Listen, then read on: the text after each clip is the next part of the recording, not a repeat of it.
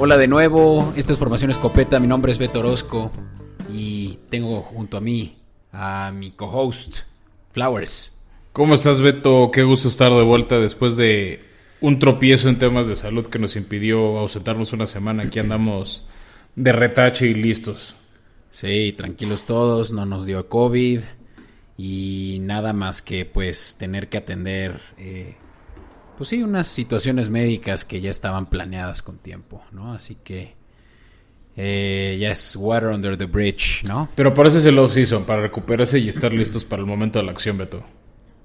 Así es, Fran, y pues creo que la gente se preguntará eh, qué ha acontecido en estas dos semanas que no estuvimos por aquí, así que vamos con unos escopetazos para poner a la gente el día. Me parece. Pues Beto, bueno, ya lo habíamos dicho, ¿no? Esta temporada es un poquito lento en lo que va pasando, pero eh, hubo una noticia relevante. Desde hace un año había iniciado la liga una investigación de las prácticas del Washington Football Team. O sea, había habido muchas quejas del ambiente de trabajo, de que había temas de acoso sexual, de maltrato, ¿no? O sea, decían que el nombre de Redskins era como la punta del iceberg de la serie de problemas de esa franquicia. Y después de casi año y medio de investigación, eh, la NFL concluyó que, que sí había malas prácticas en el equipo y les pusieron una multa de 10 millones de dólares. Eh, y de hecho, bueno, el equipo ya había previsto esa multa y habían corrido al gerente general. De hecho, son uno de los pocos equipos que tienen un gerente general de afroamericano. Trajeron a Ron Riveras el año pasado, le quitaron el nombre de Redskins. De hecho, no han elegido nombre. Entonces, bueno, ya se como siento que esta multa es el cierre a ese oscuro capítulo como franquicia.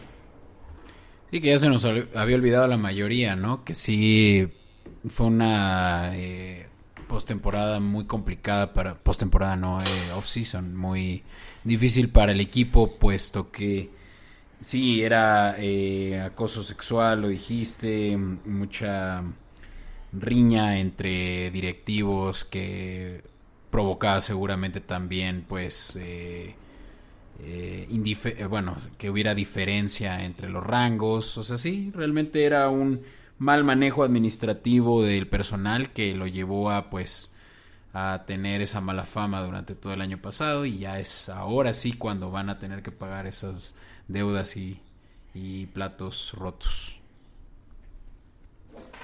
Sí, sí, sí, este, solo les toca pagar. Creo que el cambio para ellos va a ser positivo. O sea, en general, la gente ha visto bien esa intención de cambio. Creo que el año pasado el fútbol team fue una sorpresa agradable. Este, Chase Young al final fue novato del año y este año, pues pinta que es un año de mucha magia para ellos, ¿no? Y para una de las mejores defensivas de la liga. Así que yo creo que vamos a estar ya muy pronto escuchando ya la noticia de cuál va a ser el nombre definitivo del equipo. Precisamente creo que ellos querían esperar a que ya esto fuera y como lo dije hace rato ya agua por debajo del puente, que, que no fuera a manchar la nueva imagen del equipo y que ya habiendo dejado esto atrás ya puedan ahora sí empezar su periodo de reconstrucción de imagen y, y puede que ya se dé un nuevo nombre que para muchos pues es realmente algo pues emocionante, ¿no? Ver desde hace cuánto, ¿no? Cuando las Panteras, los Jaguares eh, se incorporaron a la liga, pues que no ha habido un nuevo equipo, por así decirlo. Bueno, Texans, ¿no? Que fue el último, último nuevo. Ok, sí, los Tejanos, correcto. Y pues van a ser... van a ser 20 años de eso, casi. Exacto, así que por ahí se hablaba, ¿no? Que podían llamarle a los Washington Football Team ahora en un futuro los Warriors. Yo también por ahí escuché los ay, un par más que estaban relacionados todavía como a toda la el backstory que tenía su antes nombre Redskin, pero pero no sé, tú tú crees que esta sea la la eh, off season en la cual escuchemos ya de un nuevo nombre de la franquicia? Yo lo que he escuchado es que no, que quieren aguantarlo hasta el 2022 para hacer como un gran lanzamiento. Igual era porque no sabían cuándo iba a estar esta multa. Igual te decir, uno de los nombres que oí que a mí me gustó, o sea, que pues para Estados Unidos tendría, sería muy significativo, era los Red Tails, que era esta unidad de, de pilotos afroamericanos en la Segunda Guerra Mundial. ¿No? Entonces, que sería como una especie de compensación por todos los daños que supuestamente hicieron llamándose Redskins, que nunca entendí los daños, pero bueno. Este, estamos en la época de que todo el mundo es de mazapán y todo el mundo se ofende. Eh, pero bueno, tío, o sea, esa era una de las opciones. También hablaron de Generals, por ahí alguien dijo Lobos o este o Warhawks, que sería así como jabalíes salvajes. Entonces, este estaba interesante, también habían dicho que igual a buscar alguna criatura o algo simbólico de, de la zona de DC, así como Baltimore tiene a Edgar Allan Poe y por eso son los Ravens, iban a buscar algo del estilo, pero no estoy tan familiarizado con la cultura específica de esa zona de Estados Unidos. Va, pues ya les daremos la nota si en el momento justo se da que, ya tengan un nuevo equipo, eh, un, nuevo nombre, el, Washington Football Team, por lo pronto, pues solo es aquel equipo que viste un, un eh, uniforme eh, similar a un colegial, ¿no? Ese, ¿Qué dirías? ¿Que el color es guinda? Pues es como un vino, sí, o sea, en realidad aburrido. Y bueno, pues hay, hay, un, hay una nota más, Fran, ¿por qué no la das tú, ya que tú fuiste el que dio con ella y, yo creo que muchos de nosotros no Pues mira, Beto, es una nota poco común de, ver en estas épocas. Es que multaron a tres equipos por hacer violaciones al protocolo de los entrenamientos ofensivos. Digo, entrenamiento, eh, OTAs, ¿no? Que son estos campos de entrenamiento que se dan en los meses de mayo y junio previo a una vacación de verano y luego ahora sí ya vienen los campos de entrenamiento para la temporada. Por los contratos colectivos de, con el sindicato de jugadores hay una restricción de intensidad, de cuánto ejercicio pueden hacer, qué tipo de, de movimientos, o sea, por ejemplo, pueden hacer, no sé, jugadas de pases, pero no vale taclear. Y así, porque ahorita es como ir conociendo el playbook, ir poniéndose un, como acondicionamiento físico. Entonces sí tiene la, la liga firmado con el, con el sindicato reglas muy claras y, y, los entrenadores lo saben. De hecho, o sea, multaron a tres equipos por eso. O sea, ¿se pueden pegar quedito? No me sé bien las reglas porque son así machotes de contratos sindicales. Pero, ajá, igual y dicen, ah, tenemos, tienes derecho a ciertas prácticas de contacto y ciertas prácticas sin contacto. Entonces, si tienes para los dos meses 15 prácticas de contacto y esos 16 te pueden multar. Y dices que entonces los multados fueron los Cowboys, los 49ers y los Jacks. Y tus amados Jaguares. De hecho, al que peor le fue en multas fue a Jaguares. O sea, Dallas ya, ya San Francisco los multaron con 100 mil dólares y a Jaguares con 200. Y también multan a cada uno de los head coach como responsables de las prácticas. Entonces multaron a Mike McCarthy, a Kyle Shanahan y a tu amado Urban Meyer. ¿Y Porque ellos... cuánto se tuvieron que caer los head coaches por darle lo mismo, la misma multa que el equipo. Órale. ¿100 mil dólares? Pues, no, 100 mil dólares.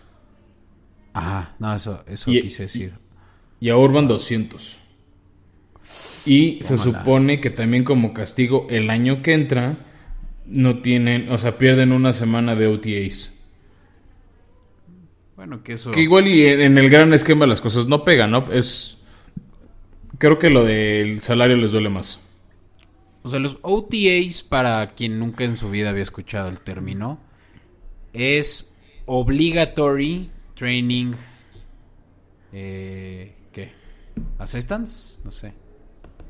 Este... No, o sea, es... Bueno, o sea, es que si lo quieres explicar más bien es... Son esos campos de entrenamiento... Obligatorios. Este. Pues sí, o sea, sí son obligatorios. En, para, o sea, para la NFL. Pero no son los minicamps. Los minicamps ya son. E, esos son los que vienen. Ya son los buenos, ¿no? Sí, o sea, es Organized Team Activity. Oh, ok.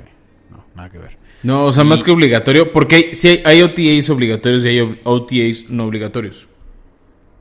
Mm, Entonces, pues, o sea, y, sí, leyendo las reglas de la NFL no se permite contacto. Mm. Y aquí y, y, se suelen hacer jugadas de 7 contra 7, 9 contra 7, 11 contra 11. O sea, son drills de jugadas, de prácticas es cuando puedes ir desarrollando esa química, ¿no? Entre un coreback y un nuevo receptor. O, por ejemplo, en el caso de Dallas, ¿no? O sea, de Dak Prescott regresando a actividad, probando la pierna, la comodidad, porque sabe que no va a haber contacto. Trevor Lawrence empezando a, entender cómo son esas lecturas, de ver la defensiva y saber cómo reaccionar. este, ir desarrollando la química con sus receptores que no vienen del colegial con él. Como Etienne, o sea, Etienne sí, pero los demás no.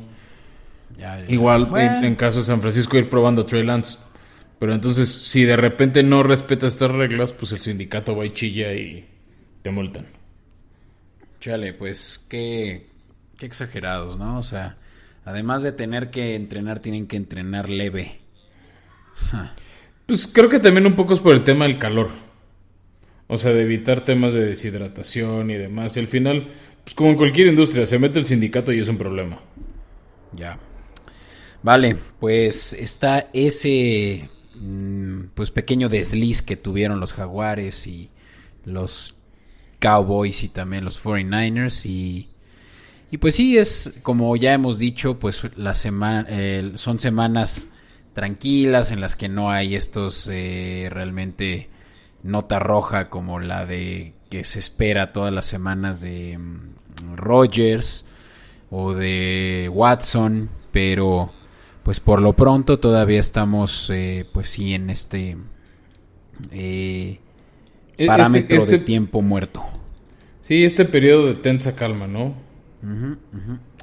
Pero pues para eso también hay la oportunidad de look back y look forward, ¿no? Todo lo que se puede hacer para mejorar una temporada mala como la que de los equipos que hablaremos pero también de qué se requiere para que estos equipos den el siguiente paso, ¿no? Y vamos ahorita a hablar de además de pues unos equipos rivales de eh, un equipo muy amado en, México, ¿no? Y esos son... Creo que también, o sea, uno de estos equipos también es muy querido en México porque además ha ganado cuatro Super Bowls y tuvo un gran pateador mexicano. Entonces, Beto, ah. en vez de revelar el nombre, ¿por qué no pasamos a la cobertura para ya decir de quién, de quién se trata? Órale in tight coverage. Y ahora, y ahora lo, lo, lo, pienso y puede que nosotros queramos Ticiar lo que ya es un hecho que saben nuestros escuchas porque ya en el título pues sabían que íbamos a hablar de los Philadelphia Eagles y los Giants de Nueva York, ¿no? The G-Man. Que para el que no sabía, el señor Raúl Alegre de la, Laguna de Coahuila eh, fue pateador, campeón de Super Bowl con ellos en, a finales de los 80 con Bill Parcells como head coach. No, es no es el único, pero es de los pocos mexicanos que han sido campeones de la NFL. Sí, shout out a Raúl Alegre, que ya de por sí ya lo hemos alabado aquí en, en Formación Escopeta en nuestra primera temporada, ¿no? Sí, y esperemos regrese a las transmisiones. Este ¿Y por qué no, Beto, empezamos a hablar de ese equipo, de el, equipo neoyorquino, aunque mucha gente se burla de que en realidad no son de Nueva York? ¿Y eso por qué? Porque juegan en Nueva Jersey. Ah, sí. O sea, los, los aficionados de los Bills trolean mucho el hecho de que ni los Jets ni los Giants en realidad son el equipo de Nueva York. Porque juegan en Nueva Jersey. MetLife Stadium sí está ahí al norte. Bueno, pero o sea, es, la troleada. O sea, la verdad es la troleada, ¿no? Pero este personalmente se me hace muy chistoso eso, de que los aficionados de Buffalo es de, pues nosotros estamos en Buffalo, pero es el estado de Nueva York. Ellos no son del estado de Nueva York. pues mira, son los G-Men entonces, de quienes platicaremos. Un equipo que ha tenido high highs y low lows, ¿no? O sea, no han sido de los equipos que pues siempre entran en la pelea, como los vikingos, o como... ¿Qué otro equipo está siempre ahí pero nunca llega al final? Pues yo creo que los... Ah, no, ya los voy a comparar con los Packers, ¿no? Pero del equipo, los equipos de media tabla, ¿no? Aquí más bien o les va chido o les va fatal. Sí, tiene una naturaleza muy rara este equipo de Nueva York que, bueno, al menos también en la época de Eli Manning era un equipo regular. Tal vez no era un equipo espectacular. Sí ganaron dos Super Bowls. Este, cortaron esa racha invicta, o sea, nos impidieron ese Super Bowl invicto de, de los Patriotas. Temporada invicta, sí, sí, sí. Este. Y con Eli fueron regulares. Empezó a bajar el nivel de Eli, se retiró. Trajeron a Daniel, a Daniel Jones y como que no ha sido lo mismo. Ya hace dos años eh, reclutaron al draft a Saquon Barkley y como que se prendían otra vez las veladoras de esperanza. Y se lesionó en la semana 1 y de plano fuera por todo el año en la semana 12 con Barkley. Y con eso pues quedó el equipo, ¿no? Se llamaba. Sí. Sí, pues es que tal vez les fue medio bien, pero pues sí es un equipo que siempre ha tenido pues como que sorpresas como la de los dos Super Bowls que le ganaron a los Patriotas o realmente muchas decepciones y sobre todo las que hoy en día presentan con pues un equipo que ha estado año con año en reconstrucción, ¿no? Se ve que, que lo único que podía haber ahí constante era Manning, pero que alrededor de él, incluso OBJ, que era su antes estrella de receptor, pues tampoco pudo sostener la, eh, el ser consecutivo con, con lo que planeaban a largo plazo. Sí, no, y de hecho algo que dicen que es muy común de Nueva York es que su afición es muy ruda. Este, que es una afición muy demandante.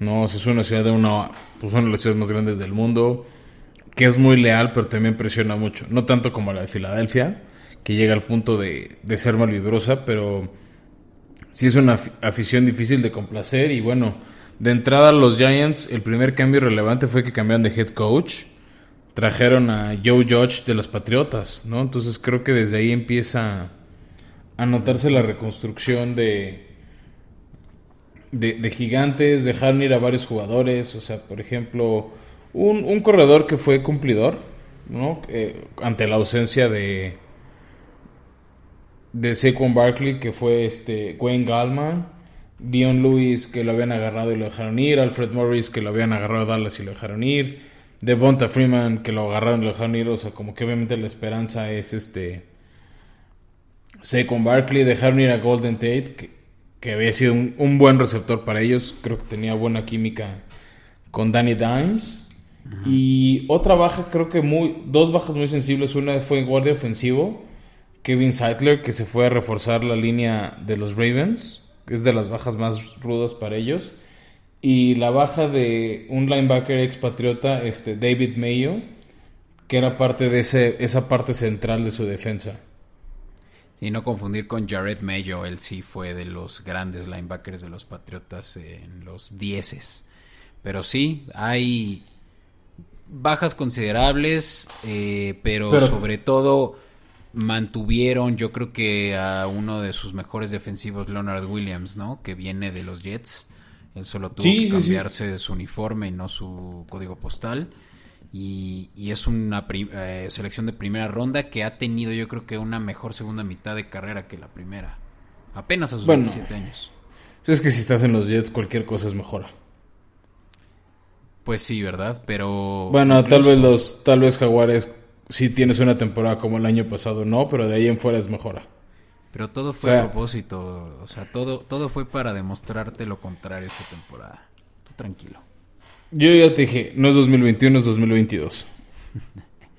Y mira, eh, Leonard Pero- Williams fue una... eh, lo mantuvieron, ¿no? En, en su Sí, o sea, escuadra. le, le dieron esa franquicia, o sea, el etiquete jugador franquicia, ¿no? Y Exacto. una cantidad estúpida de 63 millones de dólares en tres años, Wow.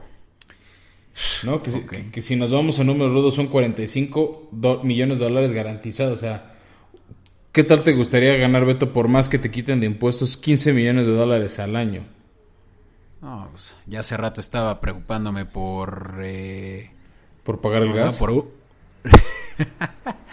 No, iba a decir que Urban Meyer de pagar 200 mil dólares, pero claro, Urban Meyer también tiene un contratazo de 10 millones de dólares anuales, así que todo bien para ellos. Y... Sí, pero mira, justo ahori- ahorita que tocamos el tema de contrataciones, Beto, Gi- Gigantes fue de los equipos más activos en la agencia libre, o sea, algunos los, los platicamos en su momento, pero por si a alguien se le escapó esos episodios que sacamos, les recordamos un poco, eh, Se trajeron al corredor Curry Clement de Filadelfia para hacerle segunda C con Barkley. Por una millonada eh, de 72 millones se trajeron a Kenny Golladay de, los Leones de Detroit, que a mi gusto es uno de los mejores receptores que hay en la liga. Trajeron a John Ross de Cincinnati, que pues como que nadie lo quería. Un tight end que a mi gusto es muy bueno de Minnesota, Kyle Rudolph, llegó a ellos. Eh, y como dijiste, retuvieron a Leonard Williams. Y el otro cambio interesante para mí fue trajeron al ex titán esquinero a Dory Jackson, que fue, había sido jugador de primera ronda en Titanes y entre temas de lesiones e inconsistencias fue cepillado y se fue por casi 40 millones de dólares este, en tres años a, los gigantes, ¿no? Entonces, también hicieron algunos, este, agregaron algunos jugadores en defensiva, de- este, sobre todo de línea, y creo que es un reforzamiento interesante. ¿O, o tú cómo lo ves, Beto? Pues sí, en realidad es, es yo creo que lo que necesitaban, ¿no? O sea, más eh, profundidad.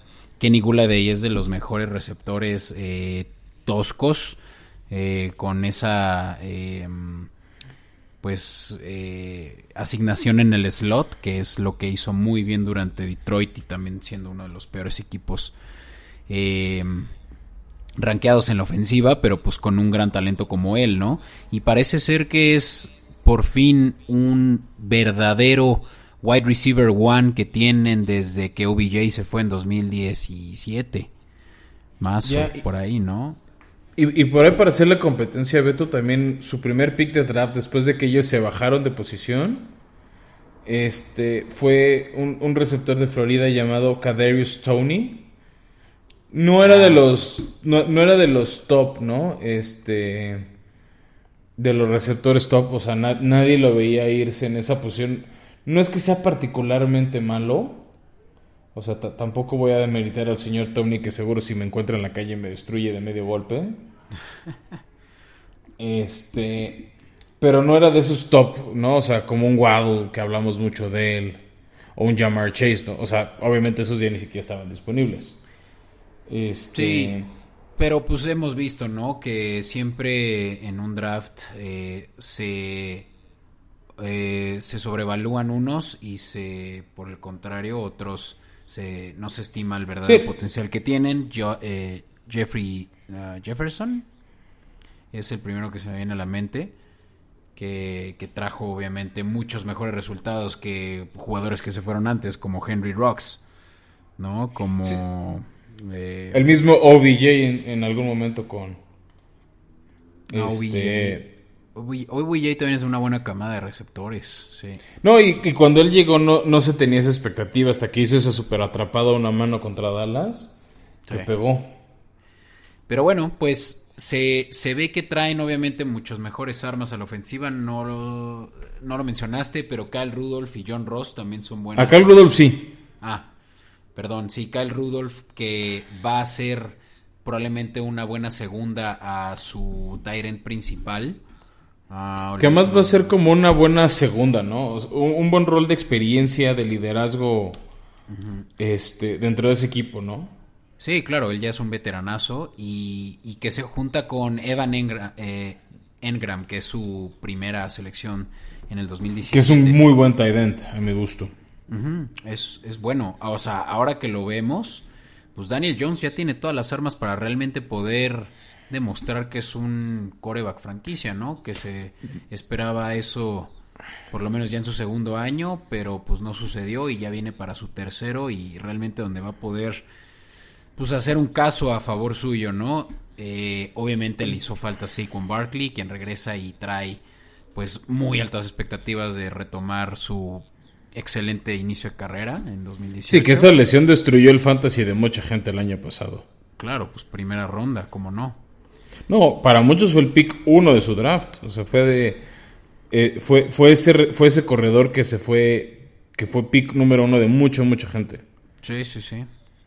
Y Incluido pues, Incluido. sí, pues obviamente Sí. esas son de las que con las que no cuentas, que seguramente ni siquiera los gigantes contaban. Fue una temporada que terminó regular 6-10, pero con la con la posibilidad de haber pasado postemporada con un récord perdedor, ¿no?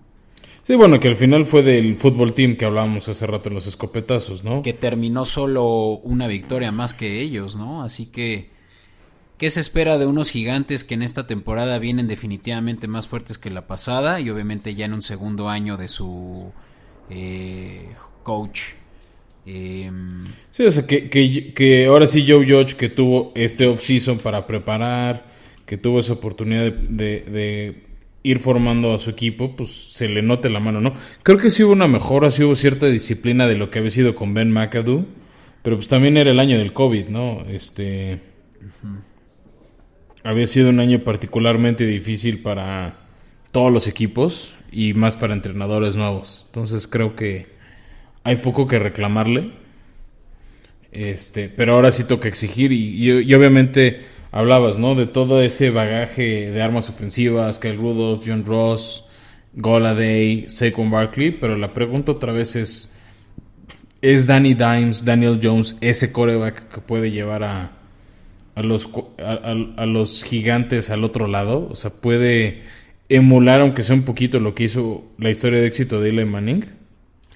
Pues digo, o sea, Eli Manning yo creo que tuvo también suer- la suerte de su lado, no creo que esté opacado la, eh, la carrera de Daniel Jones por su predecesor, pero pues obviamente no, le ha opacado ido- no. no Pe- le ha ido pero sí hay una bien. expectativa, ¿no? O sea, de por lo menos contender por la división y yo creo que Gigantes le quiere pelear a Dallas ese, esa posición, ¿no? O sea, ser, ser esos equipos contendientes o, o que represente este, a la división este en, en playoffs, ¿no? Y sobre todo habiendo tanto campo para, para superar al contrario, ¿no? O sea, Filadelfia ahorita es un desastre. Escuchamos que el fútbol team trae problemas internos. eh, y los Jai y los Cowboys, pues obviamente vienen mejor que el resto en términos generales. Pero pues ya lo vimos la temporada pasada, se te va tu mejor jugador y se te acaba tu temporada. Entonces, Gigantes realmente podría tener la posibilidad de quedar en primer lugar de su división si tan solo aprovecha las debilidades de sus contrincantes a su favor, ¿no? Pero pues obviamente la primera fortaleza que tienes que tener a tu favor tiene que ser tu coreback, ¿no? Quien Daniel Jones veo que ha tenido un rec- tiene un récord perdedor en sus primeras dos temporadas de 8-18. Eso ya pega en la Que, moral. No, claro, espérate, a él lo abucharon cuando lo seleccionaron en el draft. O sea, Porque la se afición de Nueva York, no me acuerdo quién esperaban ellos. a Sam Darnold, ¿no? Creo que no, porque ya lo habían agarrado los Jets. Ah, Este, pero al final de cuentas no lo querían. O sea, no, no era el jugador que esperaban. Y No, creo que sí, pocas veces he visto en primera ronda que abuchen a un jugador. O sea, cuando ni siquiera ha jugado. Es una buena pregunta esa draft class. ¿No fue la de Kyle, eh, Kyle Murray, eh, Kyler Murray? Estoy 80% seguro que sí. Ahorita te digo quién, quiénes salieron de ese draft, que fue el del 2019. Sí, mira, aquí está. O sea, mira, exacto, en el primer pick se fue Kyle Murray, en el pick 2 se fue Nick Bosa. Daniel Jones se fue con el pick número 6, ¿no? De hecho fue el segundo coreback eh, en ser tomado. Más tarde el Washington Football Team tomó a Dwayne Haskins, que fue Haskins, todavía que- peor que él.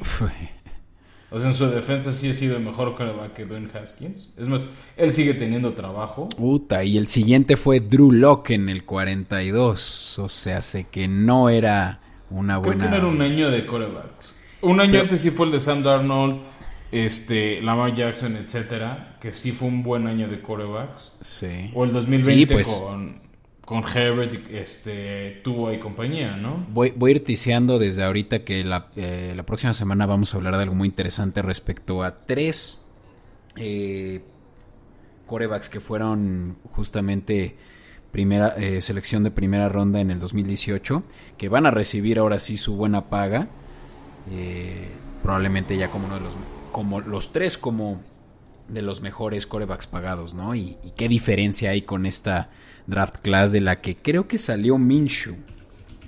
Sí, Garner, eh, Garner Minshew salió en el en la ronda 6 de este draft. Y bueno, ¿sabes qué otro coreback tú, ha tenido partidos interesantes, pero no creo que trascienda.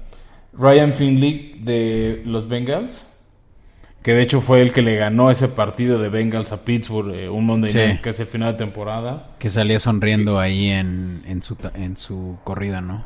Sí. Sí, pues mira, a ver, o sea, o sea, él sabía que venía de banca y cuando agarraron a Burrow, pues obviamente ya no iba a ser el titular. Ya.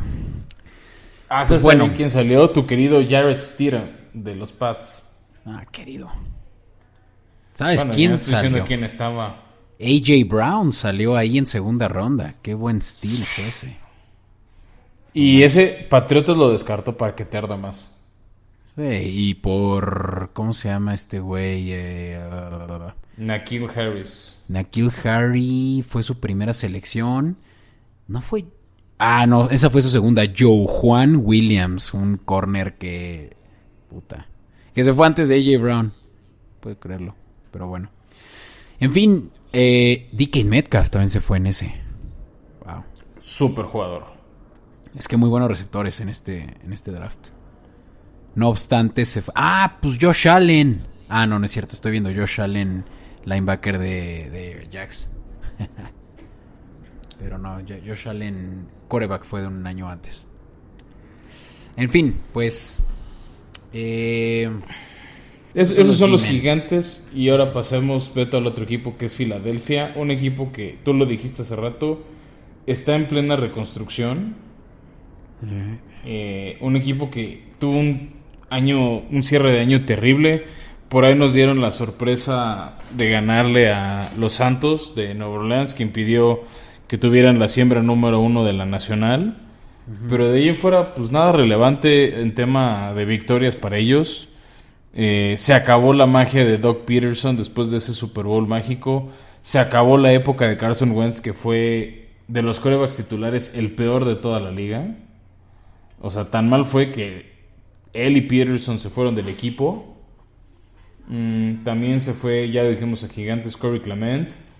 Un receptor de muchos años con ellos que fue de Sean Jackson, Alson Jeffrey se fueron del equipo. Este, y fue una limpia masiva. Este, fueron de esos equipos que cambiaron de entrenador en jefe. Este, llegó Nick Siriani, que es un cuate que llegó con muy poco ruido, sin mucho antecedente, como que nadie sabía qué onda con él, de dónde salió. Había sido, un, había sido coordinador ofensivo de Frank Reich, entonces creo que la idea de Filadelfia es emular esas, esos números positivos cuando Frank Reich fue el coordinador ofensivo de Peterson en el Super Bowl que ganaron, ¿no? Pero creo sí, pues que, es que. Es que eran underdogs, ¿no? ¿Te acuerdas que traían hasta las máscaras? Pues es que si se te lesiona tu quarterback titular, que ese año Carson Wentz sí jugó muy bien. Y Carson Wentz hasta pintaba, ¿no? En una de esas para, para MVP de la liga. En- este. Entonces, pues creo que es, o sea, sí es un cambio rudo. Y ahora te voy a decir, Beto, ¿quién llegó a Filadelfia? De entrada llegó nada más y nada menos que el mismísimo Joe Flacco. No sé a qué, pero llegó Joe Flaco. Pues ah, en caso de que no les funciona su experimento de, mm, eh, ¿De Jalen Hurts? Jalen Hurts. Pues que es un coreback de Alabama que creo que por lo menos el beneficio de la duda tendrían que dárselo, ¿no? Sí, Pero ¿cuánto tiempo jugó en Alabama? ¿Medio año? Entre Pues, Tua o sea- y... ¿Y quién fue? Sí, el eso sí, o sea, no, no, no, no, era el coreback estelar, pero pues. Este, si, si, si estuvo en ese colegial es porque algo bueno tiene, ¿no? O sea, no, no seleccionan a cualquier pelele en ese equipo. Pues mira, O sea, es, es un equipo que evidentemente tampoco tienen mucha estructura eh, de líderes ahorita, con eso de que dejaron ir a Doug Peterson, uno de los, yo diría, mejores eh, eh, coaches de los últimos años. Y lo Sí, pero dejaron creo ir. que ya había perdido el control del equipo. O sea, creo que ya, Sí. ya había perdido el vestidor. Sí, sí, sí, evidentemente, ¿no? Se fue incluso antes que Carson Wentz, que parecía que era o uno u otro, ¿no? Que pobres eh, fans de los, de los Eagles, pero pues Carson Wentz llegó a su equipo hace menos de cuatro años. Bueno, que también así de pobres fans, no sé, lo- lo- la- los fans de, de de Filadelfia tienen fama de ser tóxicos. Entonces nada de pobrecitos, es su culpa. Pues no sé si es su culpa al 100, pero sí es, es, es cañón esa fama de, de equipo difícil, de, de, de ser de esos equipos que le hacen la vida difícil a sus deportistas y, y han salido sus fans en programas de, pues si no tienes la piel para aguantar la, rudeza de la afición de esta ciudad, mejor ni vengas y así es como, dude, deberías de arroparlo, de recibirlo, decirle bienvenido, tú ven a aportar, ven a sumar, no sé, o a- algún tipo de discurso y no lo hacen, ¿no? Y como nos platicaba Mike, ¿no? Que en Miami se siente el compañerismo a flor de piel, ¿no? Incluso para sus eh, compatriotas eh, que no son. Exacto, o sea, creo- Sí. no, o sea, qué lástima que no pueden reflejar eso. Y en cambio, bueno, ya para cerrar, las pocas altas de... Que de hecho, no sé si te acuerdas, Beto, en nuestros episodios de Agencia Libre, hablábamos de que Filadelfia no hacía movimientos. Entonces Sí, se son- tardaron mucho en, en hacer cosas. Se trajeron también, por ejemplo, como suplente Nick Mullens, que había hecho un trabajo decente en San Francisco. Sí, sí. Pintaba bien para, para una, una posición de, de- ¿Cómo se llama? De no puede backup. comer el- Sí, exacto, va a ser el backup de, de Jalen Hurst, pero cuando fue necesario su aportación este, en, en San Francisco, creo que lo hizo bien. Y hablando de buenas adiciones, aunque muy tardía, la de Anthony Harris, ¿no? Uno de los mejores safeties de la liga. Se lo traen de los vikingos. Sí, que creo que es de lo poco relevante que hicieron, ¿no? O sea, también por ahí trajeron a Kerrion Johnson de ex corredor de Detroit, este, al defensive end Ryan Kerrigan, ¿no? O sea, obviamente, o sea, es clara la reconstrucción que están pasando. Eh, también algo que yo reclamé en general el año pasado, que creo que fue parte de por qué tuvo tan pésimo año el señor Wentz, es que le faltaban armas. o sea, hubo uno o dos partidos que no había receptores de Filadelfia. Y eso lo han lo- tenido año con año. O sea, incluso llegaron al draft del año pasado diciendo nuestra prioridad es eh, la velocidad. Y se trajeron a Jalen Rager, primera selección, cuando, como lo decían, ¿no? Se fue un poquito después Jeff Jefferson, eh, siendo el, uno de los mejores rookies eh, de los últimos años o de- incluso de la historia. Sí, Eh, mira, al menos compensaron agarrando a Devonta Smith de Alabama como receptor abierto. Eso ¿no? ya Creo es que en este, en este draft, sí, una en este gran draft. selección. Sí, por eso, o sea, compensando un poco errores pasados, ¿no? Sí, sí, sí. Y, y bueno, al final él, aunque fue poco tiempo, fue receptor de Jalen Hurst. Mm, mira. Entonces, algo de conocimiento, algo de química tienen. Oye, ahorita me estoy eh, topando con una sorpresa. Tienen al tight end de, de los Packers el año pasado, Richard Rogers. Que bueno, él no fue el tight end de Stellar, pero sí fue un buen tight end o fue cumplidor. Pues yo lo veo muy bien rankeado, ¿eh? O sea, creo que ahora sí ya le quitaron la chamba a Zach Ertz, que era de los mejores ends hace todavía unos años. Sí, que es bueno, el, el problema de Ertz ha sido las lesiones, ¿no?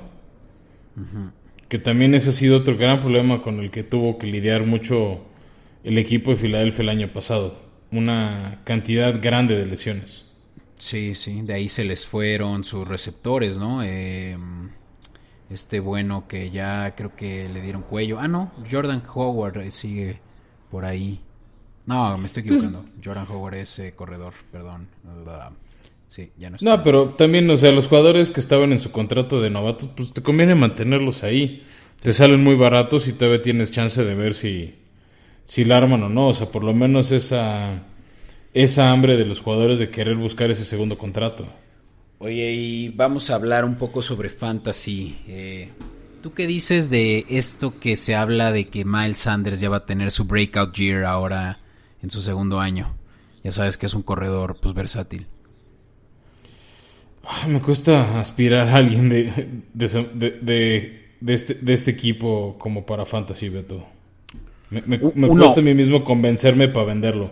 Uno se va a tener que llevar los, los toches. Y puede ser. Probablemente sea él, ¿no? O sea, creo que él pinta para ser el, el corredor número uno de Filadelfia. eso, eso sin duda, ¿no? Pero que realmente sea el target, ¿no? De todo lo que, lo que los demás no puedan solventar. Eh, obviamente su primera selección, lo dijiste, Devonta Smith, yo creo que es una buena selección de tal vez cuarta, quinta ronda. Va a ser un sleeper que se va a poder por ahí colar en tu, en tu roster, ¿no? Si tienes... Que puede ser de esos jugadores para, para el flex, ¿no? Sí. Y No, sobre todo cuando tenga ciertos matchups Filadelfia o haya semanas de descanso, no es cuando creo que va a subir sus bonos. Y no olvidemos que... No, no, no, va a ser bueno, pero es este cuando- año. Sí, por eso te digo, o sea, creo que son los momentos donde más va a brillar. Porque el problema es que es un equipo que no sabes qué tanto dominio ofensivo pueda tener. ¿No? Entonces, este. También de repente entra ese. Ojalá no me quede mal, o sea, un receptor que pierde su equipo 41-7. Ok, pues es. Yo creo que es fácilmente uno de los equipos que pueden terminar hasta abajo de la. De la Que es el candidato liga, a quedar último, ¿no? O sea, por lo menos de esta división, o sea, no, no, no tengo ahorita rápido a la mano porque es, es tu sección, Beto, las apuestas, pero debe ser el equipo que más paga del este, simplemente porque es el que menos probable se ve para llegar lejos. Sí. Sí, no, yo creo que se la deben a Jalen Hurts de da- poderle dar literalmente las llaves del changarro como está y con las deficiencias que trae. darle la oportunidad, sino para pues eh, tan pronto como llegue la siguiente temporada, ya darle la oportunidad a un novato de, de- del 2022. Pero sí es de los equipos que potencialmente se van a ver, sobre todo por algo que creo que vale la pena también mencionar antes de terminar eh, con esta cobertura. La decisión de, de contratar a su coach actual, y permíteme un segundo, Filadelfia. Nick Sirianni. Nick Sirianni, que, que ha sido de las contrataciones más criticadas del off-season, ¿no? Se habla de que había la posibilidad de contratar a un Joe Brady, de contratar a un eh, el coordinador ofensivo de Kansas también muy cotizado y se terminó quedando en Kansas City. Eric Y- Bieniemy. Viéneme. Y no obstante se fueron por Nick Sirianni que viene pues de muy poco realmente como que récord ganador, ¿no? Colts. Bueno, pues eh, era, era- era el coordinador ofensivo de, Frank- de Frank Reich, que ahí, el- ahí yo creo que lo que pesa es Frank Reich. No, o sea, Frank Reich fue ese gran entrenador, bueno, más, más que entrenador, coordinador ofensivo de Doug Peterson, y por eso fue que se fue a los Colts, donde han hecho un buen trabajo. Me caerán mal los Colts, pero también sé admitir que lo han hecho bien. Pero ¿qué tan bien le ha ido a Colts en las últimas eh, temporadas en las que estuvo en el- desde el 2018 Siriani Pues ya- en la, pues en la fue el año ofensiva? En la pues con ofensiva. todo que eh, eh, la nula movilidad de Philip Rivers llegaron a playoffs. Ay, Estuvieron pero- a tres puntos, estuvieron a tres puntos de empatarle a, a Buffalo. Este, y se me acaba de olvidar cómo se llama su, su corredor eh, que fue estrella, eh, Taylor, Mm, Jonathan se. Taylor. No, o sea, supo aprovechar esos talentos. Pero También a Sirianni. Pascal como receptor. Siriani como primera opción en tu desastre. eh, de- O sea, a ver, yo no lo hubiera contratado. Si me dices, yo, yo no lo hubiera contratado. Nada más estoy diciendo qué credenciales tiene. o sea, yo creo que es un downgrade de Doug Peterson a, a Siriani. Y Sí, nada en 100% contra de acuerdo. Pero bueno, pues están ahora sí que las cartas sobre la mesa. Dos equipos de la sur, de la nacional. Del no, este. Este, perdón. Nacional Este. Sí. que, que muy La probablemente. única división que, to- que tiene a todos los equipos campeones, al menos una vez, ¿eh? Ah, mira. Ninguna otra división puede presumir que todos sus equipos al menos han ganado uno. Pero Beto, hablando de ganar, ¿por qué no pasamos a tu sección de futuros y hablamos de las marcas de estos equipos? Venga. Pues Beto, re- retomamos la dinámica, ¿no? De decir quién gana, quién pierde. Aquí tengo a la mano el calendario de cada equipo. Este, voy a ir apuntando victorias y derrotas de cada uno, tanto las tuyas como las mías. Nada más decídete si ganan, pierden. Y arranquemos con Gigantes, que abren la semana 1 en casa contra los Broncos de Denver. Ok, pues yo le voy a poner una victoria a los G-Men, solo porque todo indica que Broncos... Que Rogers del cual sí he no tiene hablado. coreback. Ah, he hablado muy bien, pero que están muy seguros que van a empezar la temporada con Teddy Bridgewater, que aceptémoslo, es que es su cuarto quinto equipo y ven- vi- hemos visto con el tiempo que Teddy Bridgewater no se adapta muy rápido, así que eso, Drew Lock, que es yo creo que ya una derrota segura para un equipo de Giants que lástima que no lo mencionamos, pero que su mayor fortaleza es la defensiva, ¿no? Sí, que, que vamos, si vas contra Drew Lock, definitivamente llevas mano, ¿no? Sí, sí. Se habla de, de un resurgimiento de los G-Men. Perfecto, de ahí pasamos a semana 2, van a visitar al Washington Football Team, yo creo que es derrota. ¿Y quién crees que sea el titular de los Washington Football Team? Fitzmagic. ¿Sí va a ser Fitzmagic? Sí. No questions asked. Ish, eso está interesante. Así de simple, directo, Fitzmagic. Sí, pues con la defensiva sobre todo que tiene Washington, creo que Danny Dimes va a tener que parir chayotes. Así es. De ahí pasamos a semana 3, reciben en casa Atlanta. Atlanta gana, insisto. O sea, no sé por qué no le ha apostado a Atlanta, demonios. Yo creo que gana de G-Man. Por la defensiva, precisamente. Ya. De ahí, semana 4, otra derrota, yo creo, en Nueva Orleans. Aunque Le tengo más fe a ese equipo que a, a Danny Dimes. Sí, bueno, sobre todo por Sean Payton, ¿no? Sí. Exacto. Luego viene un partido difícil de predecir, Beto. Van a jugar en Dallas el 10 de octubre, en la semana 5. En Dallas. En Dallas. Y- Que luego son esos partidos donde sí se prende gigantes. Sí, sí, sí. Pero yo me voy a ir por una derrota. Ay, güey. De ahí pasamos a la semana 6, que yo creo que van a perder a domicilio contra los LA Rams. Eh. Y eso no es. Luego reciben en casa a las Panteras de Carolina. Las panteras de Sam Darnold. Las Panteras de Sam Darnold. Pues esta sí Que yo creo que Sam Darnold- victoria, ¿no? Ah, ahí yo difiero, yo sí me voy con con la victoria, con la derrota. Luego para la siguiente semana que es la 8, otra derrota en Kansas City. Sí, bueno. O sea, sin, sin chistar, ¿no? O sea, no hay duda que- alguna. Qué difícil, o sea, les tocó la división de Kansas y de Tampa. O el juego de Kansas es el. No, o sea, sí les toca toda la división de este, no, les toca toda la división de Kansas, esa es la división de la americana que les toca. Manches. Qué mala suerte. Eh, pues así son a veces el calendario. No, de hecho les tocó contra el sur del, del... O sea, sí les toca la división de Tampa. Sí, de hecho sí. Madres, no. Que es el, el sur de la nacional. No, pues ya estuvo para Filadelfia, ¿eh? me estoy adelantando, pero. Sí, sí, sí, sin problema, pero-. Pero bueno, a ver.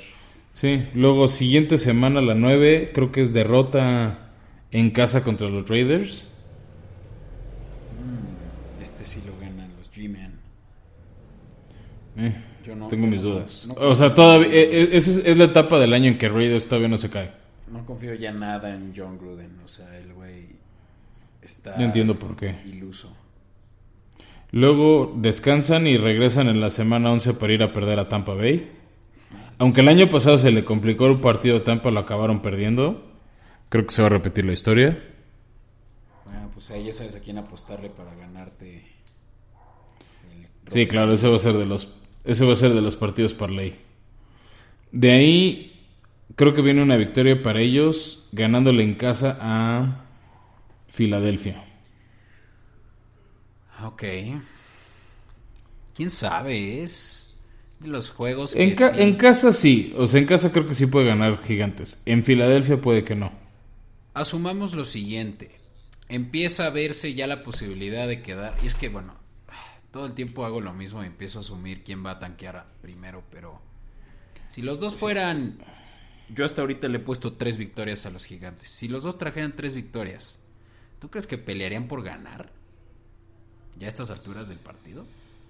Pues es que depende cómo esté la otra división. Así estaban el año pasado y con tres victorias estaban contendiendo por un lugar en playoffs. Y de locales. No, eso ya no se va a dar. Ya Dallas o Washington ya va a traer para estos momentos la victoria positiva en la división. ¿no? Pues eso esperamos, ¿no, Beto? Pero Ok, pues di- desgraciadamente no, no, no, no- nos sorprenden para mal luego los equipos. dijiste Pero bueno, entonces yo que voy este Filadelfia. lo gana Philly. Yo digo que lo gana los G-Men. Luego les toca un par de partidos difíciles. Van a visitar Miami, que creo que Miami es mucho mejor equipo que ellos. No, en casa.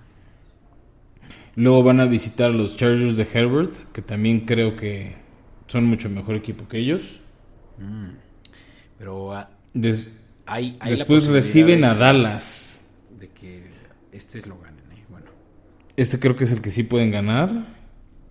Y luego repiten en el fin de semana navideño a Filadelfia, que creo que también le pueden ganar. Ok.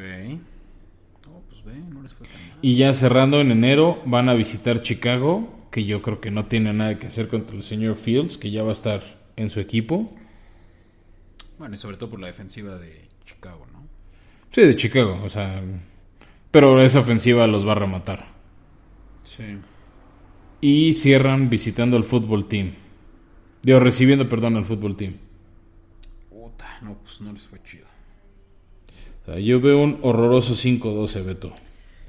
5-12. Yo les puse un 6-11. Vamos a ver qué dice la línea. Mm, win totals. Dice que los Giants están over 7 o under 7. Under, ¿no? O sea, los dos estamos El under paga. segurísimos del under. El under paga menos, más 118. Paga, Nada mal, ¿eh? pues no. Paga mucho menos el over. Qué raro. Menos 143. O sea, tiende más a 8. Tiende más a Yo no veo cómo ven ocho victorias a este equipo, pero... Ni yo. Bueno, no, sí puedo entender por qué. Eh, pues por su división, ¿no? Exactamente. Eh, O sea, fue una división tan mala el año pasado que... Que hay algo de esperanza en ellos, ¿no? sería la segunda, la segu- el segundo año consecutivo que terminan con una marca perdedora. O el tercero, ¿no? También en el 2018 les fue. Tercero, con Ben McAdoo tuvieron un mal año y por eso lo corrieron. Sí. Pues vámonos con los Eagles. ¿Me cedes la palabra? Sí, adelante, date, date grasa. Pues mira, empiezan recibiendo, no es cierto, visitando Atlanta. Derrota. Yo le pongo obviamente... Ah, sí, derrota, claro, claro, a los Eagles. Ok. No que Atlanta, ra, ra, ra, y no sé qué. No, sí, sí, o sea, Atlanta lo tiene, este es suyo. Luego reciben a los fo- 49ers, derrotísima. Derrota. Luego van a visitar a Dallas. A, da- a darlas. a darlas. Luego van a...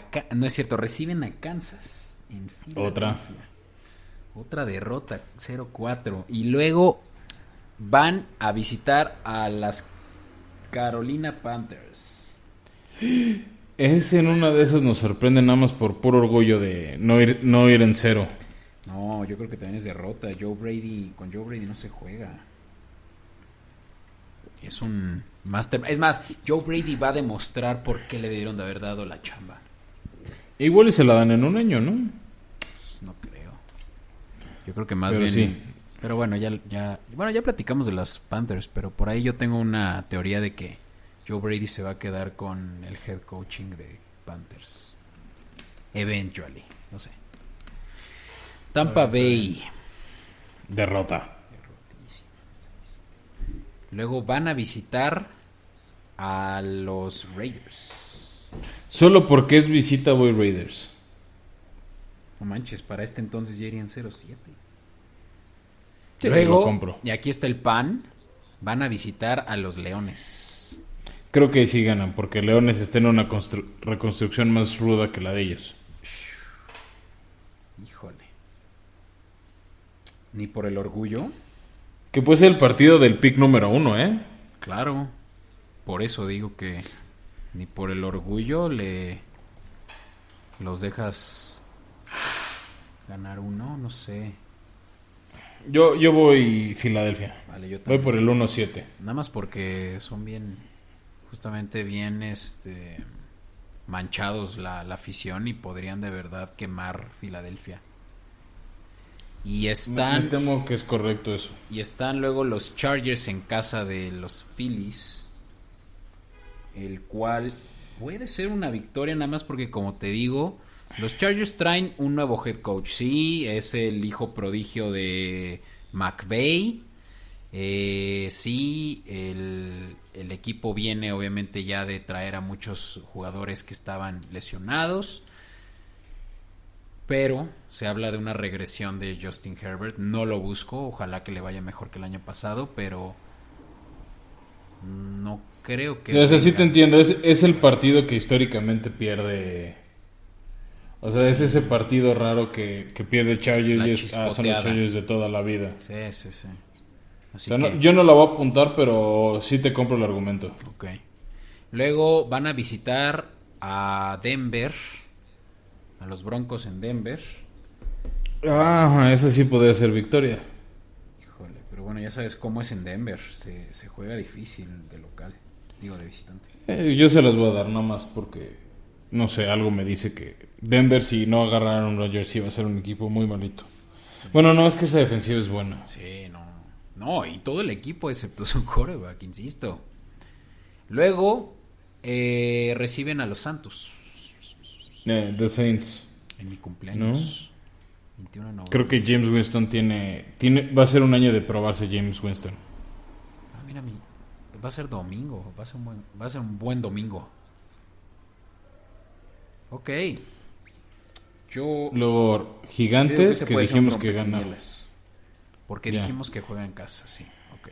Luego Gigantes dijimos. Bueno, yo. Ay, güey, ¿qué, Yo sí tenía Gigantes en esa. qué predije aquí? Yo no me acuerdo. Oye, qué Entonces, raro. Voy, voy- voy a ser constante. Ah, ya, ya me acordé, sí. Es Gigantes en casa de los Gigantes. Mm, De ahí, otro de esos partidos que en, en uno de esos nos sorprenden y ganan, que es contra los Jets. contra los Jets, híjole. No, yo creo que los Jets van a venir ya mucho mejor armados que como vinieron.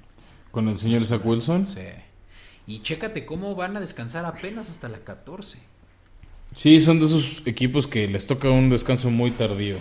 Y luego ya va Y a si ser. van acumulando lesiones, puede ser un problema. Y luego ya se juega todos los juegos contra rivales divisionales. Primero en Washington, perdón, eh, en Filadelfia contra Washington. Ah, un partido, un partido seguramente muy importante ya para o Dallas o para Washington a estas alturas, ¿no? Así que creo que Washington Sí, o sea, ninguno va a conceder.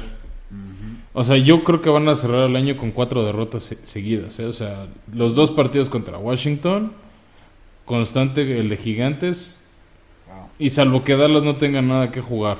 Chance, sí, chance yo le doy esa victoria, ¿eh? pero no manches, aún así, para mí que quedan peor. Bueno, nos los echamos muy rápido, ¿no? Pero semana 16 contra Giants, los reciben a Giants, semana 17 van a visitar Washington y última semana reciben a Dallas, donde como dices, ¿no? Puede que ya no tengan nada que ganar, por lo cual pueden ahí ceder una victoria. En tal caso, los pobres Eagles, y para mí que me vivo una onda, terminarían, según mis cálculos, 5-12.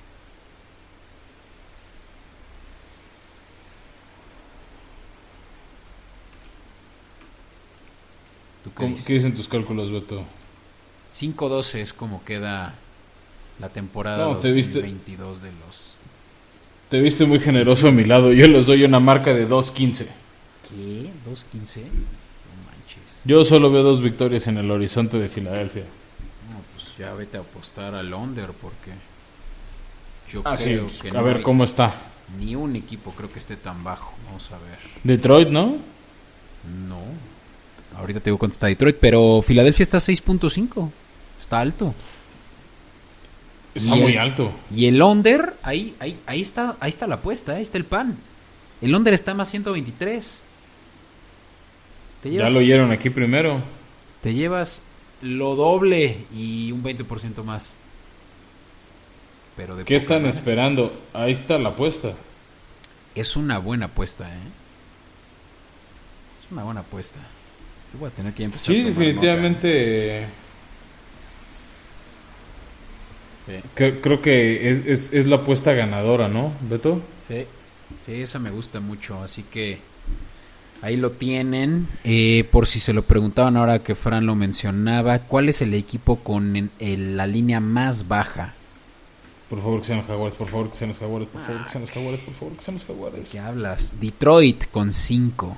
Es, Te dije, Ah. dije que era Detroit. o espera, Houston. Porque... Ah, bueno, es que Houston Sí, nada Houston, más está de relleno. Houston es la más baja con 4.5. Y son cuatro muy generosos partidos. Pero mira, o sea. Ah, no, sí, ve, la de Houston paga menos 159 el under. O sea que, insisto, la de Philly es una muy buena apuesta. O sea, la diferencia entre Houston y Philly no son dos puntos. No, no, no, no. Creo que, o sea, creo que hasta eso Philly es más equipo. Claro. Bueno, que según mi argumento, tú dirías que Houston va a quedar 0-17 sí o sí. Que para ese caso, ya mejor apuesta. O sea, salvo que, o sea, salvo que Jaguares o uno de ellos nos sorprenda en una derrota. O bueno, que, que, que eso también es asumiendo que no va a jugar de Sean Watson. Si juega de Sean Watson, creo que sí suben los bonos de esperanza de los Tejanos. Que justo aquí es cuando creo que es una buena apuesta. A ver, aceptémoslo. ¿Va a jugar de Sean Watson o no? Mira, ahorita no han dicho que no. El, el tema es que cualquier momento se arrepienten de la decisión y... Sí. Si Y sí lo castigan. Si Bill Cosby salió de, de la cárcel, ¿qué le depara al Sí. sistema judicial de Estados Unidos? Sí, o sea, eh, exactamente, ese es el tema. Pero la NFL en este tipo de temas de violencia Sí. de género, o sea, lo platicamos en el escopetazo, ¿no? Está el caso de del Washington Football Team de su multa, entonces Sí. en una de esas nos sorprenden. Va, pues Fran, eso fue el episodio 16 de la segunda temporada de Formación Escopeta. A todos los que nos han escuchado hasta aquí, les agradezco mucho por seguir con nosotros. Lamentamos nuevamente que nos hayamos tardado dos semanas en subir nuestro siguiente episodio, pero bueno, a veces hay que cuidarse y luego cuidar a los demás. Y pues ahora sí los vamos a procurar, lo prometo. Eh, Fran, ha sido un gusto. Como siempre, Beto, el gusto fue mío. Y pues, como siempre, también les agradecemos a nuestros patrocinadores. Cerveza Lobo Negro, Pasión por la Marta. eh, la, la Malta. Por la Malta. Cada quien, o sea, cada quien sabe, ¿no? Si tienes una pasión por la Marta, ah, todo muy tu gusto. Yo prefiero la Malta en mi cerveza. Este, y ahorita en estos días lluviosos eh, por temporada de huracanes, veraniegos, vale la pena la IPA. Este, y aprovechen su código Formación Escopeta, reciben el 10% de descuento y pueden pedirlo en la cuenta de Instagram arroba cerveza lobo negro. Excelente. O también en su correo electrónico, eh, cervezalobonegro.gmail.com. Eh, 10% de descuento, considerando que es un Six de menos de 50 pesos. Ya te pagaste también el envío y tienes una cerveza artesanal en la puerta de tu hogar. Sí, aprovechen que cumple las tres veces, buena, bonita y barata. Chingón, pues eso es todo, Fran. Fue un buen episodio y un buen regreso. Así es, Beto, y bueno, nos vemos dentro de una semana para un, un nuevo episodio de Formación Escopeta. Va, va que va. Bye. Bye.